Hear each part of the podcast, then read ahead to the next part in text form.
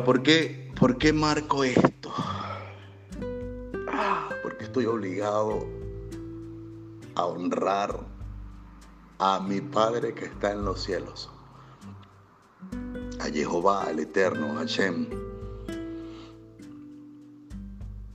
Tengo que honrar los conocimientos que Él me da. Y si voy a servir a Yeshua, tengo que hacerlo según Yeshua lo hacía. Tengo que ser imitador. Estoy obligado a ser imitador de Yeshua. Madre, definitivamente te ganaste el cielo. no me queda duda. Debes tener una mansión allá arriba porque en el cielo se construye la casa de acuerdo con las obras que se hacen en la tierra. Cada obra hecha en la tierra será inevitablemente una estructura rellenada que ya está definida en tu casa, en tu mansión en los cielos. Eso dice su palabra, así está escrito. Y así es y será para ti. Cada día mejor, madrecita, te amo enormemente. Entonces, ¿por qué pongo esta foto? Esta foto con este contenido literario. Porque estoy obligado, es decir, repito, si yo voy a postrarme a los pies de Yeshua, yo tengo que hacerlo como Yeshua lo hacía y de acuerdo a los lineamientos. Y Yeshua se regía por el calendario que Dios estableció para la cultura hebrea. Y ese es precisamente el calendario hebreo. Entonces, esto no es el último día del año, ni mucho menos el último mes del año. ¿Está bien? Lo que pasa es que aun cuando nos resistamos mucho, porque lamentablemente hemos venido de generación en generación, de tradición en tradición y de costumbre en costumbre, celebrando el solsticio, es decir, la salida del sol luego de un periodo de recesión y los antiguos que no llevaban ninguna estadística y no tenían ninguna referencia bibliográfica creían que el sol se había apartado de ellos porque se habían portado mal y le oraban al sol y tenían la convicción de que esa oración hacía que el sol apareciera el 25, el 24, dos horas, el 25, cuatro horas y así sucesivamente, hasta que se ponía en lo más alto y duraba un poquito más del tiempo que habitualmente no duraba en esa época del año.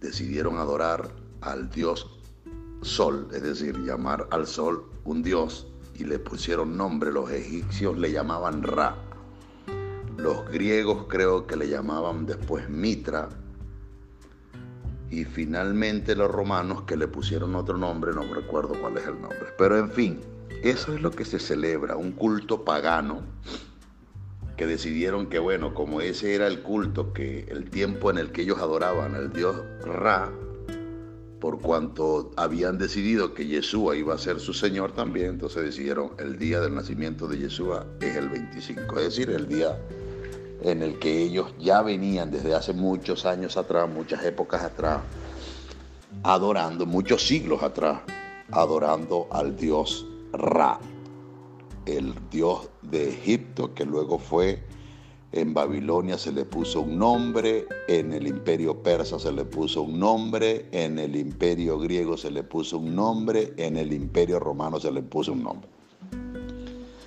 Entonces, mm, no, no podemos ignorar esta historicidad de la idolatría. Y eh, la idolatría eh, en términos de conceptos bíblicos dentro del tema de la iniquidad es lo que tiene más peso. Y desafortunadamente lo que lamentablemente nos arrastra más a las consecuencias negativas en nuestras vidas es la iniquidad. pero que tenemos que romper con eso porque en el mismo momento en que decidimos romper con esto, y esta es la bendición, inevitablemente se abre un canal, un canal que ya está abierto, que está siendo administrado por ángeles, pero que están sentaditos porque no les estamos dando tarea. ¿Cuál es la tarea que les vamos a dar a los ángeles que están vigilando ese canal de conexión entre el cielo y la tierra? En el mismo momento en que nosotros empezamos a cumplir los mandamientos de Dios, donde está no tendrás dioses ajenos delante de mí, ¿verdad? No adorarás falsas imágenes, no usarás el nombre de Dios en vano y no te vas a olvidar del Shabbat para consagrarlo, santificarlo, dedicármelo a mí, estudiando mis asuntos. Esos cuatro primeros mandamientos se violan inevitablemente a propósito de la iniquidad. Entonces cada vez que nosotros cumplimos un mandamiento, ese canal entre el cielo y la tierra que está siendo administrado por ángeles, pero que no puede ser administrado porque no le estamos dando trabajo, porque nos empeñamos en mantenernos en la iniquidad, ¿verdad? Entonces ese canal se, se, mantiene cerrado. Pero en el mismo momento en que yo entiendo que debo cumplirlos, porque en su cumplimiento hay un beneficio para mí, y empiezo a romper con el tradicionalismo, aun cuando me cueste, y esto es parte del sacrificio, esto es parte de la puerta estrecha, entonces, cuando yo empiezo a romper con eso, inevitablemente empiezo a romper con una maldición que está pesando sobre mí, porque voluntariamente yo lo estoy haciendo. Entonces, cuando yo entiendo que va a venir una bendición a propósito de hacer el sacrificio, de romper con esta tradición que desafortunadamente, por cuanto tradición y cultura, la estoy haciendo sin conciencia de que estoy violando los cuatro primeros mandamientos del reino celestial al que pertenezco y del que no me puedo evadir. Porque aun cuando tú no lo aceptes, eres. Y por cuanto eres, inevitablemente estás sometido a las leyes. Y las leyes tienen consecuencias positivas y negativas. Lo mismo vuelvo a repetirle, usted se lanza de la última, de la azotea de Parque Central y va a caer estampado y sin vida en el pavimento. Es decir, esa ley se cumple, es lo mismo para la ley espiritual. Usted viola una ley de esas y aun cuando usted no está bajo el señorío de Yeshua, lamentablemente usted sigue sometido a esas leyes. Lamentable o afortunadamente. Entonces, por eso es necesario estar bajo el señorío de Yeshua, porque empiezan a venir una cascada de conocimiento, ¿verdad? Porque uno se ocupa de estudiar sus asuntos, los asuntos de Dios. Entonces, cuando uno empieza a romper con esas maldiciones, inevitablemente empieza a cumplir los mandamientos de Dios y en lo que tú empiezas a cumplir un mandamiento de Dios, ese canal se abre y esas bendiciones que ya fueron derramadas pero que no están fluyendo en tu vida porque tú te empeñas en mantener cerrada la puerta que abre ese canal hacia ti, ¿verdad? Entonces necesario es romper con la maldición del tradicionalismo, entender que estamos violando mandamientos fundamentales del reino de los cielos al que pertenece, aunque no quiera. Entonces yo rompo con esas maldiciones, empiezo a cumplir los mandamientos de Dios y cada mandamiento tiene un canal de bendición para ti. Espero entiendan por qué les estoy diciendo esto. Porque cuando yo lo entiendo, entonces difícilmente voy a maldecir a quien me da la oportunidad del conocimiento. Y ustedes dirán, pero estamos maldiciendo a Moncho. Sí, cuando ustedes no hablan bien de mí, ustedes mal dicen de mí. Y en lugar de disfrutar de la bendición que les estoy llevando a propósito de estos múltiples audios que les estoy dando, muy por el contrario, alejan de ustedes esa bendición. Entonces, seamos vivos, aprovechemos los audios, aprovechemos la edificación y comencemos a actuar muy a pesar de nuestras emociones, que son las que lamentablemente en la mayoría de los casos dictan pautas de conducta, ¿verdad? Porque qué tristeza dejar de lado el fin de año, el, el 31, el 24, el 25. Qué tristeza. Pero ese tiene que ser nuestro sacrificio, ¿verdad? Porque qué ¿por qué yo no puedo, por ejemplo, llorar a mi papá? ¿Ah, ¿Por qué lo llora? Porque viola un mandamiento celestial. Nosotros fuimos creados para adorar, pero el objetivo de nuestra adoración debe ser uno solo, y ese objetivo es Jehová, Dios el Eterno, Hashem, a ese es que debemos adorar. Entonces cuando nosotros distraemos nuestra atención, porque hay, una, hay un apego incluso a papá y a mamá. ¿Por qué? Ah, bueno, porque papá y mamá no sabían de estas cosas y no nos enseñaron a que quien, a, quien tenemos que adorar es a Hashem, a Dios. No a mamá, no a papá. Por eso lloramos a mamá y a papá cuando van, cuando parten. Además de que, porque no sabemos, mi pueblo perece por falta de conocimiento, no sabemos que la vida comienza cuando morimos. Que nuestra esperanza está en el cielo, no en la tierra tenemos que luchar rápido para morir. No, ¿por qué? Porque tú tienes una responsabilidad asignada aquí en la tierra que la tienes que cumplir. Para eso fuiste puesto aquí. Pero que tienes, que tienes que regresar a tu origen. Entonces, ¿qué es lo que debe suceder en nuestros corazones cuando un familiar muy cercano a nosotros muere en la tierra? Felicidad. ¿Por qué? Porque la tierra es esclavitud, inseguridad, riesgo total. Por eso Yeshua decía, ¿hasta cuándo voy a estar entre ustedes? ¿Cuándo seré liberado de este cuerpo?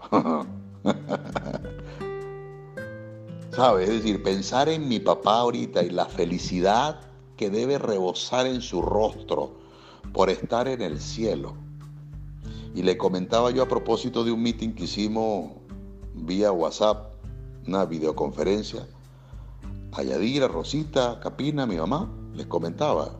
O sea, ¿qué es lo que pasa cuando alguien, de acuerdo con las experiencias que ya se han contado y son múltiples, alguien muere temporalmente, llega al cielo, ¿verdad?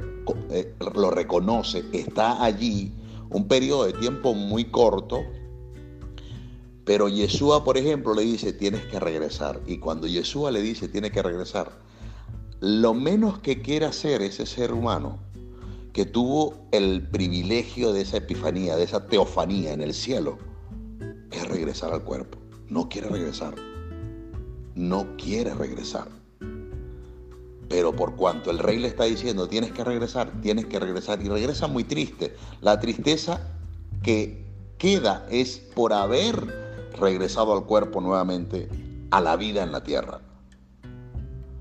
Porque el privilegio de estar allá arriba es enorme, es enorme. Entonces imagínate si aquel que murió temporalmente, pero que Yeshua le devuelve la vida porque tiene que cumplir responsabilidades asignadas en la tierra, no quiere regresar, ¿qué quedará para aquel que se fue y que finalmente ve, se ve definitivamente liberado de la maldición de la tierra? O sea, ese es el regocijo que siento en mi corazón cada vez que siento, oh santo, uh, cada vez que siento con cuán feliz está mi papá. Esto para que de alguna manera rompan con esa maldición de hacerle caso a las emociones. Nuestro Señor es Yeshua Y Yeshua debe ser el rey de nuestras. Es decir, si Yeshua dice, no entres en ira, no te enojes. Si, si Yeshua dice, no te preocupes, no te preocupes. Si Yeshua dice, no entres en depresión, no te pongas triste, no te pongas triste, porque esa es la orden de Yeshua. Y tenemos que obedecerla. Y hemos decidido que Él sea nuestro Señor. Entonces, por cuanto Él decide, o, mejor dicho, por cuanto hemos decidido que Él sea nuestro Señor, entonces no debe haber acciones ejecutadas a propósito de mi ira, de mi soberbia, de mi temor, de mi preocupación, de mi sentido de culpa, de mis deseos de la concupiscencia, es decir, de la carne, de la vergüenza, ¿Sabes? Es decir, no le hagamos caso a esas cosas. Ah, que tengo que desarraigar de mí de las, emociones, las emociones. No, es un mecanismo de defensa que el Padre puso dentro de nosotros. Lo que es que tenemos que entender es que no tenemos que hacerle caso. Es decir, si mi emoción me dice, por cuanto soy soberbio, que debo criticar a fulanito, a sutanito, a menganito, incluso a mí, no, no le hagas caso a tu emoción. Siente lo que tu emoción produce dentro de ti, no dejes de sentirlo, pero pon en práctica ese espíritu de amor, de poder y de dominio propio que el Padre nos dio para que esas emociones se sujeten al Espíritu por cuanto el Espíritu está sujeto al Espíritu Santo con quien entra en comunión cuando decidimos hacerlo y nos asegura mantenernos bajo el señorío de Yeshua. Entonces, romper con el tradicionalismo, romper con la cultura que hemos venido arrastrando, que es lamentablemente una maldición para nuestra vida, es necesario. ¿Por qué? Porque va a traer bendiciones a nosotros. Va a traer bendiciones a nosotros. Y esta es la bendición que yo hoy, una vez más, después de repetirlo tantas veces en el curso de este año, año que no puedo dejar de decir es el mejor año de mi vida. El mejor año de mi vida. Y no lo digo porque esté aquí en Miami.